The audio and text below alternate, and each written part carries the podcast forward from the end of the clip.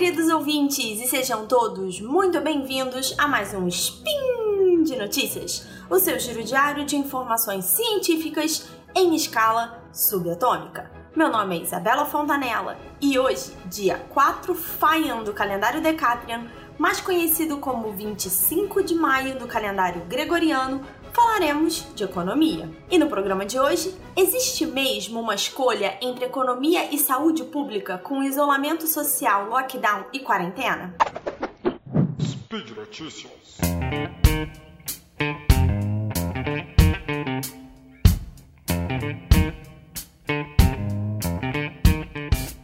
Hoje, gente, eu escolhi um paper pra gente falar aqui que o título é Pandemics Depress the Economy, Public Health Interventions Do Not. Evidence from the 1918 Flu. Que traduzido livremente significaria: pandemias causam depressões econômicas, intervenções de saúde pública? Não. Evidências da gripe de 1918. Esse é um paper desse ano, tá, gente, de 2020 e ele cruzou dados das medidas de isolamento social em diversas cidades americanas durante a gripe espanhola de 1918 e 1919 e os resultados econômicos que essas localidades tiveram. O objetivo principal do trabalho era observar se as cidades com as restrições mais severas e mais longas ao contato social, na maior pandemia, né, que foi no século passado, se a gente encontrava algum resultado entre essas restrições severas e os resultados econômicos dessa cidade. O que a gente tem visto nesse momento de pandemia do Covid-19 são vários políticos de várias partes do mundo, muitas vezes se mostrando contra as medidas de isolamento social impostas para tentar achatar a curva de casos e de mortes do Covid-19 é, se colocando contra, utilizando o argumento principal de que fechar os negócios na verdade estaria causando um caminho sem volta para a economia e para os níveis de emprego. E muita gente fala, né, é, a ideia de que você tem que escolher morrer de fome ou morrer de Covid. E aí, um dos princípios desse argumento a favor da economia, né, a favor de manter tudo aberto, é que existe um trade-off entre medidas de isolamento e atividade econômica. Para quem não conhece, trade-off é quando você tem dois ativos ou duas escolhas que não são compatíveis entre si. Então você sempre tem uma opção perde-ganha, porque não dá para você ter as duas opções ao mesmo tempo. Você precisa abrir mão de uma para ter outra. Então esse é um conceito de economia que determina uma escolha mesmo, tá? Pensando nisso e pensando nesse argumento, três pesquisadores americanos, dois do Banco Central de Nova York e um do MIT, resolveram cruzar dados da última grande pandemia que levou às medidas de isolamento, como a gente está vendo hoje, que foi a gripe espanhola de 1918. Você pode saber um pouco mais sobre essa pandemia no SciCast 129, que fala de epidemias como um todo. Então, essa pesquisa cruza dados de mortalidade, o nível das, das medidas de isolamento que tiveram, como, por exemplo, o fechamento de escolas e a proibição de eventos públicos, e cruza isso com dados de crescimento da indústria e do emprego entre 1918 e 1923. Então, o principal objetivo era descobrir se havia mesmo essa correlação entre medidas mais duras de isolamento, é, duras e longas, né? E quedas mais acentuadas na economia. Um dos motivos que eu gosto muito desse estudo é que os dados que eles conseguem são muito interessantes, porque eles conseguiram reunir dados tão abrangentes sobre uma parte muito grande do território americano e com isso eles conseguem fazer comparações entre cidades com demografias e até localizações parecidas.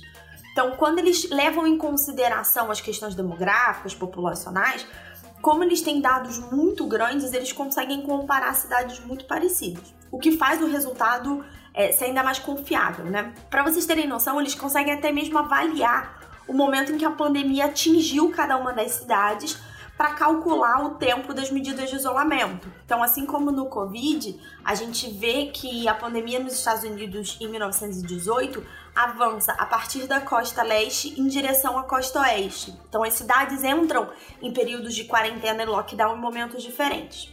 E esses dados são muito robustos, tá? E outra coisa que eu queria muito destacar é que quando a gente está falando de dados econômicos nessa pesquisa, eles cobrem os resultados de curto e médio prazo após o isolamento. Então, os dados econômicos vão de 1918, a partir da, do primeiro momento de pandemia, até 1923. Tá? E os dados indicaram que todas as cidades, independente do nível de isolamento social que elas adotaram, tiveram consequências econômicas bastante negativas e de forma equilibrada em todo o território. Então, todas as localidades estudadas tiveram quedas entre 6 e 8% do PIB no período em que a doença estava instalada. Pode parecer estranho para algumas pessoas que as cidades que mantiveram seus comércios abertos ou fechados tenham sofrido de forma parecida.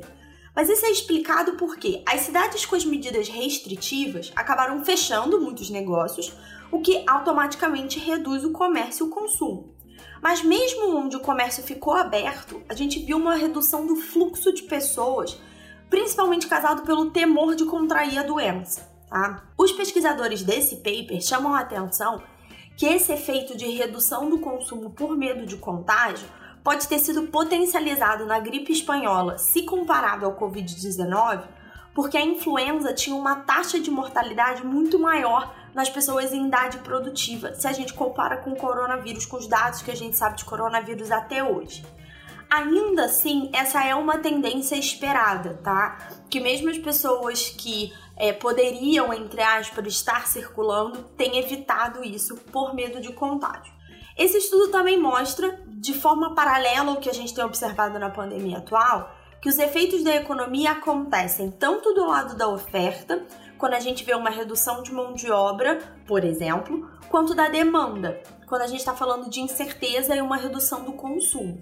E isso é mais ou menos igualitário no território que foi estudado para a pandemia de 1918. A gente começa a ver diferença nos territórios estudados em 1918 quando a gente olha os números do crescimento econômico dos anos posteriores, tá?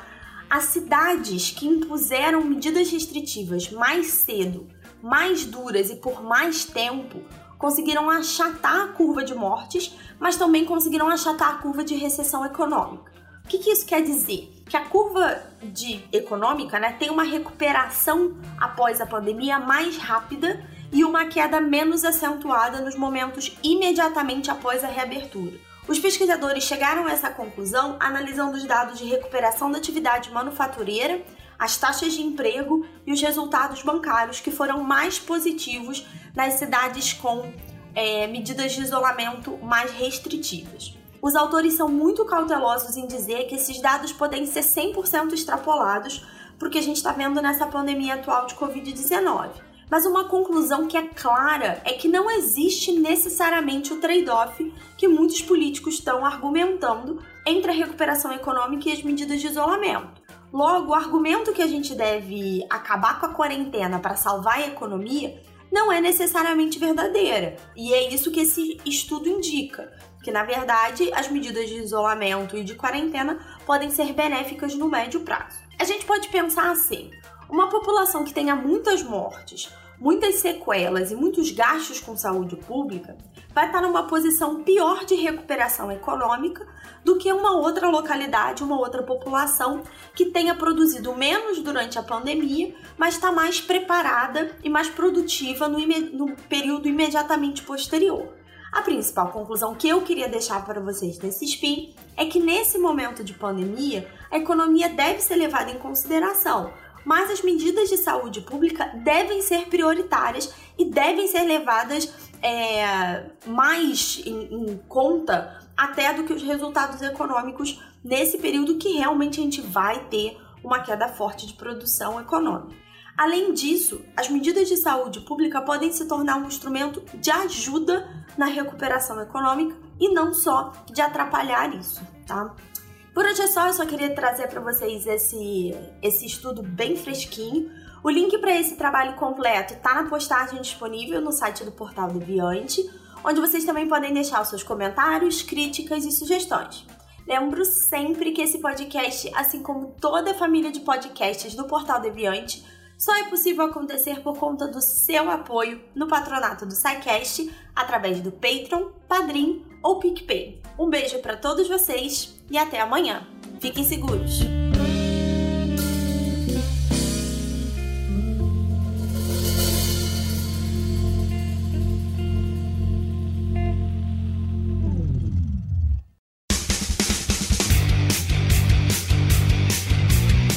Cortes, edição de podcast.